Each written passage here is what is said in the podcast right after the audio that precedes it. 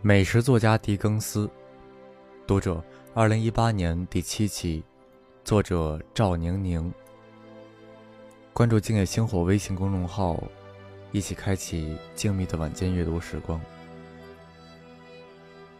查尔斯·狄更斯常常被认为是一个美食作家，同时也被认定为圣诞晚宴的发明者。正是狄更斯确定了圣诞节这天的食物。就在《圣诞颂歌》出版不久之后，为普通人写食谱的美食作家艾丽莎·阿克顿在书中首次将梅子布丁称为“圣诞布丁”。就因为《圣诞颂歌》中那个原本脾气暴躁的吝啬鬼埃比尼泽·斯克罗吉的革新，让更加昂贵的火鸡取代了鹅在圣诞晚餐中的地位。每个人都有权享受同样的食物。你就是你所吃的食物，在西方已经成为谚语，意思是说，把什么样的食物放入我们的身体，决定着我们的外表、感受、思想和行动。因此，人们才去吃更少见的食物，从而造成阶级地位的食物分化。狄更斯用来引导读者注意社会不公的手段之一，就是用很大的篇幅来描写饥饿的形象。狄更斯的笔下有很多饥肠辘辘的孩子，比如《雾都孤儿》里的奥利弗，他被饥饿与苦难逼得什么都顾不上。他从桌边站起来，向那个身强体壮的胖师傅要粥喝。狄更斯写道：“奥利弗犯下了亵渎神明、大逆不道的罪行，公然要求多给些粥喝。”在此后的一个礼拜里。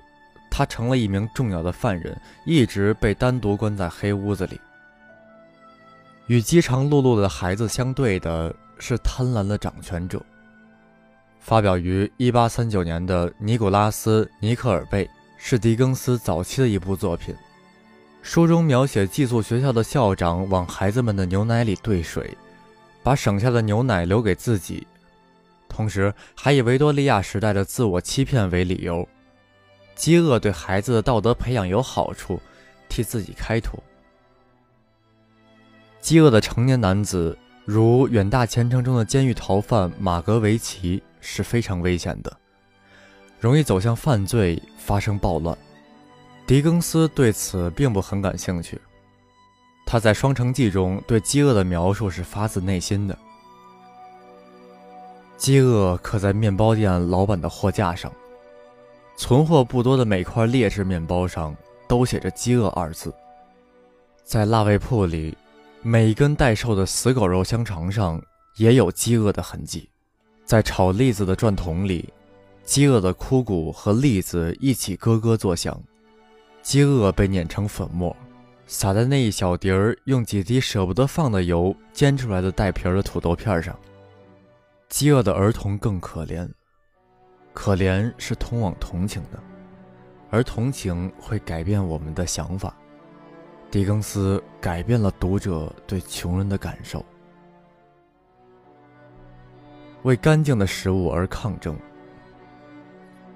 狄更斯十二岁的时候，他的父亲因为债务纠纷被关进监狱。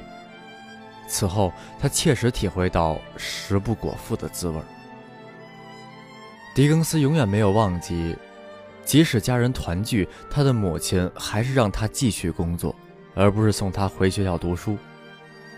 他的半自传性小说《大卫·科波菲尔》不仅表现出对饥肠辘辘的绝望，而且表现出对父母慈爱的渴望。经济条件改善之后，狄更斯参与到维多利亚时代的改革运动中来，他与慈善家。男爵夫人安吉拉·伯德特·库茨建立收容所，教堕落的女人烹饪等家务。狄更斯认同英国记者亨利·梅修在1840年出版的《伦敦劳工和穷人》中的描述，认为社会上最贫穷、最弱小的人，承受着常人难以想象的苦难。但是他仍然认为，穷人和富人一样，有权利坐下来喝上一杯酒。他认为酗酒是贫穷的表现，而不是贫穷的原因。在狄更斯的作品里，很少有谴责工人阶级饮酒的段落，但是他对这个问题并不忽视。在《博兹札记》一书中，他描写了七面中街里两个喝了杜松子酒和苦酒的妇女之间的争斗。一八五零年，狄更斯创办了自己的周刊《家常话》。在这本杂志上，狄更斯大力宣传《柳叶刀》杂志牵头做的一项食品调查。该调查发现，四十九种面包样品都掺假造假，其中最好的是掺杂劣质面粉。最坏的是掺入石灰粉和明矾粉。维多利亚时代的食品安全问题非常严重，甚至在1872年和1875年的食品安全法颁布之后，食谱作家西奥多·加勒特还在书中警告读者：多香果粉里有芥末壳，或者醋中有危害身体健康的硫酸和铅。亨利·梅修也报道说。过期的纽卡斯尔腌制三文鱼稍加掩饰后就被公开售卖。狄更斯对牲畜的处理方式和销售病死的牲畜行为感到震惊。他在家常话中记录了英国城市畜牧市场的残酷、喧嚣和污秽。他访问了巴黎郊区的屠宰场，说那里更为人性化、更安静、干净，工作人员有充足的空间、合理的时间工作。获得健康干净的食物是每个人的权利，无论他们的收入或地位如何。